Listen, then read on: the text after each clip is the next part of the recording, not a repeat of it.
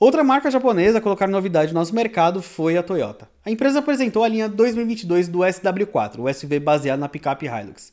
Além de perder as versões Flex, como aconteceu com a Hilux, o SUV agora tem a versão Diamond, sua novo topo de linha que custa nada mais, nada menos que R$ 406.790. No começo da semana, fotos de concessionários já mostravam o visual que veio da versão Legendary, vendido na Ásia. Se difere das demais, além de ter acabamento mais refinado e equipamentos como câmera de 360 graus, sistema de som assinado pela JBL, monitor de ponto cego, frenagem automática e outros itens, sendo que alguns também chegaram para a versão SRX. Lembrando que esse SUV é o mais vendido do seu segmento que, e bem mais do que o Chevrolet, Trailblazer e o Mitsubishi Pajero Sport.